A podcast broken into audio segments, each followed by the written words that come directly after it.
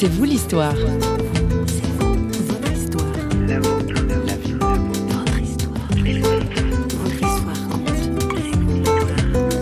Alors, je suis d'une famille chrétienne. On va dire j'ai fait surtout un pas le jour où j'ai reçu le Saint-Esprit. Et puis c'est à ce moment-là que j'ai fait la décision personnelle d'être chrétien et de suivre Jésus. J'avais 14 ans. C'est là que j'avais besoin de savoir euh, si Dieu existait vraiment, euh, qu'est-ce Ouais. qui se passait. Pour ça, ben, j'ai demandé à Dieu de me parler et j'ai reçu le Saint-Esprit comme ça. J'ai parlé en langue instantanément. C'était euh, un moment énorme pour moi. Ouais. Et depuis là, ben, j'ai pas arrêté de m'impliquer dans l'église. Une fois n'est pas coutume, C'est vous l'histoire vous propose de faire connaissance avec un fumiste, un poêlier fumiste. Colin Porret est un jeune costaud basé dans le canton de Neuchâtel en Suisse et si on ose dire, il brûle de passion pour son métier. C'est tout un art que la rénovation des poêles de chambre ou de l'aménagement sur mesure d'une cheminée. Au micro de François Sergi, notre invité raconte aussi comment la flamme, une autre flamme, celle de la foi, s'est allumée en lui. Colin Porret, bonjour. Bonjour. Vous êtes de la région canton de Neuchâtel. Vous vivez à Gorgier, c'est ça? Oui, exactement. Je vais à Hein? Gorgier. Pas très loin d'un joli petit château, d'ailleurs, le château de Oui, Gorgier. euh, depuis mon jardin, il y a la vue sur le château Ouais. de Gorgier. Mhm. Il y a des poêles à bois au château de J'ai jamais eu le privilège d'aller visiter, mais je connais deux, trois personnes qui ont pu faire deux, trois photos des cheminées, en l'occurrence, qu'il y a dans ce magnifique château. Ouais. Vous allez parler de votre foi, mais de votre métier aussi, qui est une passion. Oui, exactement. Pour moi, c'est important de pouvoir allier euh, vie professionnelle et euh, foi en même temps. Tout est intéressant. Poêlier fumiste. Oui. C'est ça? Exactement, polyfumiste. Alors fumiste, je pense qu'on vous a déjà fait, on a déjà fait les jeux Oui. de mots. Hein Oui, je suis de nature fumiste. Oui, c'est ça. ça correspond à une activité spécifique fumiste? Alors, c'est un mot composé. On a poêlier et fumiste. Donc, on a tout le la côté poêlerie, qui est le poêle en catelle, le poêle artisanal, le poêle de masse. Ouais. Puis après, il y a le côté fumisterie, où là, on a tout ce qui est technique de cheminée, tirage, dépression et tout ça. D'accord, parce qu'il y a des poêles en fait qui pourraient ne pas fonctionner avec ce système de fumisterie. Ah, alors, on est toujours dépendant, en fait, de la pression atmosphérique, du tirage de la cheminée. Et puis, on doit faire en fonction de l'altitude et tout ce qui va avec.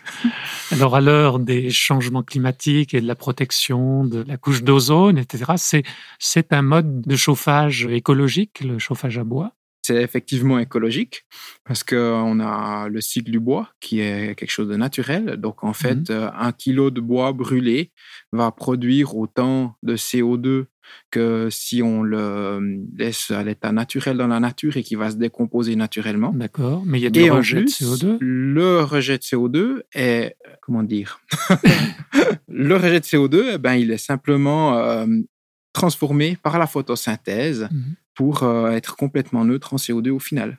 Donc, euh, on a une énergie neutre. C'est porteur aujourd'hui. Il y a une demande croissante. Vous voyez un intérêt C'est pour, très stable. c'est très stable. On va dire qu'il y a une demande, mais c'est souvent un idéal parce que ça demande quand même passablement d'entretien, de- d'envie de faire du feu et tout. C'est surtout quelque chose de rationnel parce que, et d'émotionnel parce qu'en fait, il y a la vision du feu. Oui. Et puis c'est du bel ouvrage parce qu'en fait, euh, donc il faut le dire, vous, vous faites vous-même. hein. Oui, absolument. hein. Donc, on crée des installations uniques en fonction des clients. Moi, j'aime bien dire, euh, je réalise une partie de leurs rêves.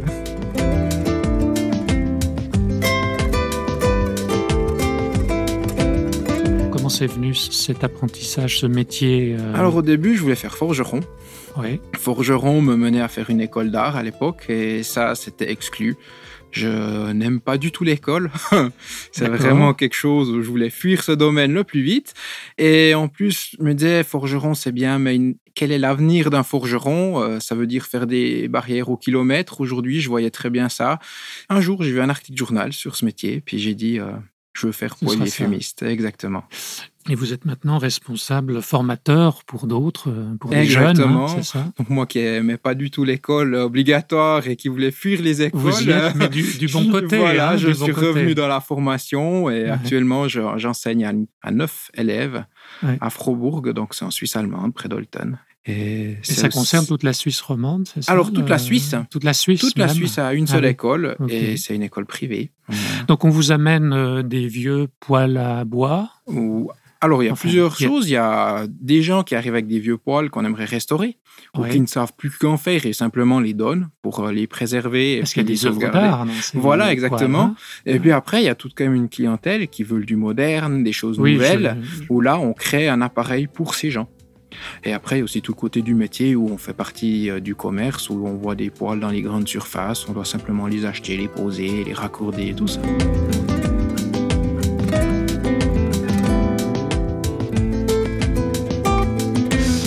Alors Colin Porret, vous avez aussi la particularité d'être euh, un homme de foi, d'être chrétien. hein. Et c'est vrai que la symbolique euh, du feu, elle est forte aussi. hein. En quelque sorte, vous apportez le feu chez les gens, vous leur donnez cette possibilité. Moi, j'aime bien la, la flamme, ça me fait penser à l'espoir. Quand je vais chez des clients, des fois, ils ils connaissent pas la foi, ils parlent pas de Jésus, rien du tout, ils ont pas du tout la foi. D'amener un feu chez eux, c'est une façon aussi d'ouvrir la discussion, de pouvoir euh, aussi transmettre un, un témoignage sans non plus euh, faire du prosélytisme. Bien sûr. Pro- Mais c'est vrai que le feu a déjà une symbolique un peu Voilà, spirituelle. exactement. Et puis ça ouvre les gens, ça Ouais. ouvre des cœurs quand même euh, Ouais. qui sont plus à l'écoute. Et vous êtes devenu chrétien comment alors? Alors, je suis d'une famille chrétienne, donc Ah, c'est facile, Voilà, alors. donc c'est facile, effectivement. Quoique, Euh, Après, ben moi, on va dire, j'ai fait surtout un pas le jour où euh, j'ai reçu le Saint Esprit, et puis c'est à ce moment-là que, on va dire, j'ai fait la décision personnelle de d'être chrétien et de suivre Jésus. vous aviez quel âge? J'avais 14 ans environ. Ah oui, À l'adolescence où l'on voilà. dit que généralement on est rebelle. Voilà, exactement. Et ben, c'est là que j'avais besoin de savoir euh, si Dieu existait vraiment, euh, qu'est-ce Ouais. qui se passait. Pour ça, ben, j'ai demandé à Dieu de me parler et j'ai reçu le Saint-Esprit comme ça. J'ai parlé en langue instantanément. C'était euh, un moment énorme pour moi. Et depuis là, ben, j'ai pas arrêté de m'impliquer euh, dans l'église et toutes sortes. euh, Alors, Pour les non-initiés, Oui. parler en langue, qu'est-ce que c'est? Donc, le parler en langue, c'est une langue euh, céleste, si je peux dire comme ça, un peu. Oui. Où en fait, c'est notre âme à l'intérieur de nous qui communique. Et c'est pour la- louer Dieu pour C'est pour quoi? louer Dieu, honorer Dieu. Honorer Dieu. Exactement. C'est un culte d'adoration. Exactement, voilà. Et ça, ça vous rend heureux. Ah, c'est génial, oui. En fait, est-ce qu'il faut rechercher le parler en langue? C'est- c'est- Non, c'est il faut ça pas rechercher. Ce qu'il faut rechercher, c'est les dons de l'esprit. Et rechercher Dieu d'abord, Voilà, en rechercher fait. Dieu d'abord. Oui. Et après, euh, Dieu nous donne des privilèges, nous donne des dons. Euh, Il y a plein de dons qui existent. Et un des dons est justement le parler en langue. C'est une façon de surtout rendre gloire à Dieu. C'est Mhm. pas du tout prévu pour euh, honorer l'homme ou quoi que ce soit. C'est vraiment. Faire euh, la gloriole soi-même. Voilà, pas euh, du tout. voilà. C'est vraiment une langue pour honorer Dieu.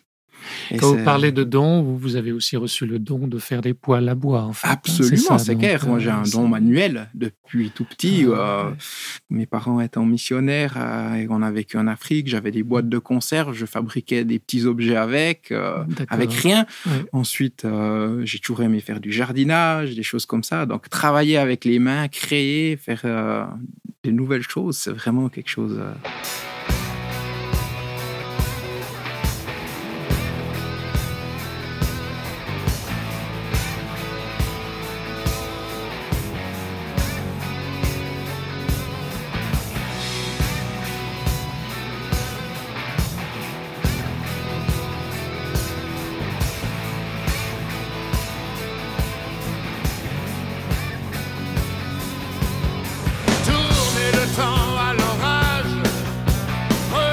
llegan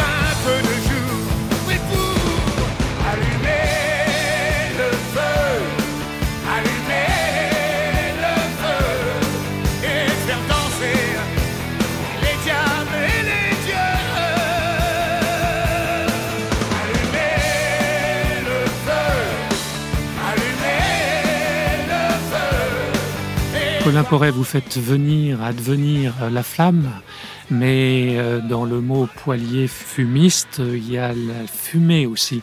Et on sait que parfois, dans des poêles qui tirent pas bien, bah, ça peut être étouffé par la fumée. La fumée peut étouffer la flamme, quelquefois, dans notre vie. Et il y a des fumées parfois qui étouffent la flamme. Oui, ça arrive, c'est clair que. Comment est-ce qu'on chasse la fumée? Comment est-ce qu'on chasse la fumée? Dans d'un poêle. En fait, il y a des poils qui tirent pas toujours bien. Oui, il y a des poils qui tirent pas toujours bien, effectivement.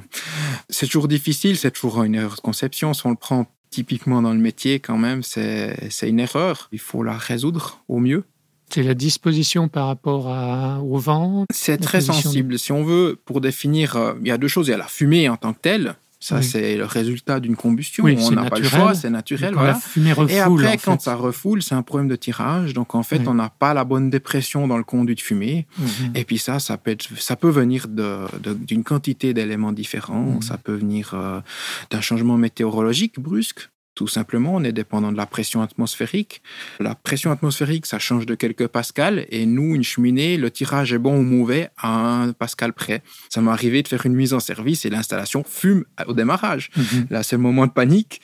Et on explique au client, je reviens demain. Et le lendemain, tout marche nickel. Simplement, c'était pas du tout le moment pour faire un feu.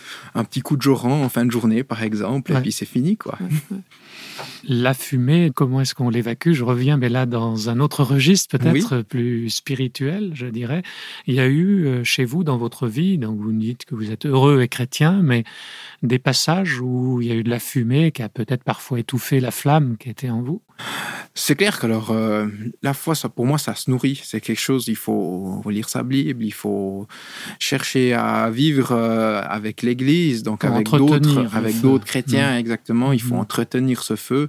C'est quelque chose qu'il faut faire. C'est vraiment mmh. important de, de, rechercher en permanence euh, la grâce, qu'est-ce que le Seigneur fait pour nous et tout ça. Encore un dernier mot. Colin Porret a réservé en fin d'entretien cette anecdote assez étonnante. J'ai vu une fois quelque chose d'un petit peu fou comme témoignage où j'ai vu la Bible en couleur. Ça, la Bible en couleur. Oui, exactement. Donc, euh, j'avais besoin de comprendre comment c'est écrit dans cette Bible, parce que je comprends pas toujours le, français comme c'est écrit maintenant, on va dire, vu que je suis un peu dyslexique, dans l'espace, je me perds et tout. J'ai fait cette prière, j'ai dit, Seigneur, aide-moi à comprendre mieux. et euh, j'ai des mots qui sont parus en couleur, comme si on les mettait au stabilo, et ça m'a un peu aidé. D'accord. Et j'ai eu toute une période où ça m'a beaucoup encouragé, parce que je lisais plus ma Bible depuis longtemps, euh, de relire ma Bible comme ça.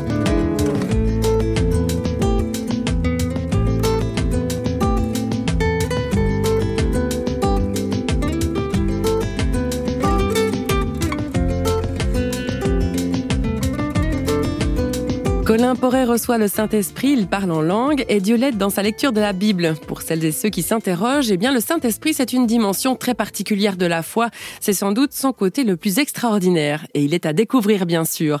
Notre émission arrive à son terme, mais vous savez où vous pouvez nous retrouver. Un, deux, trois clics, www.radioreveil.ch et moi, je vous dis à la prochaine.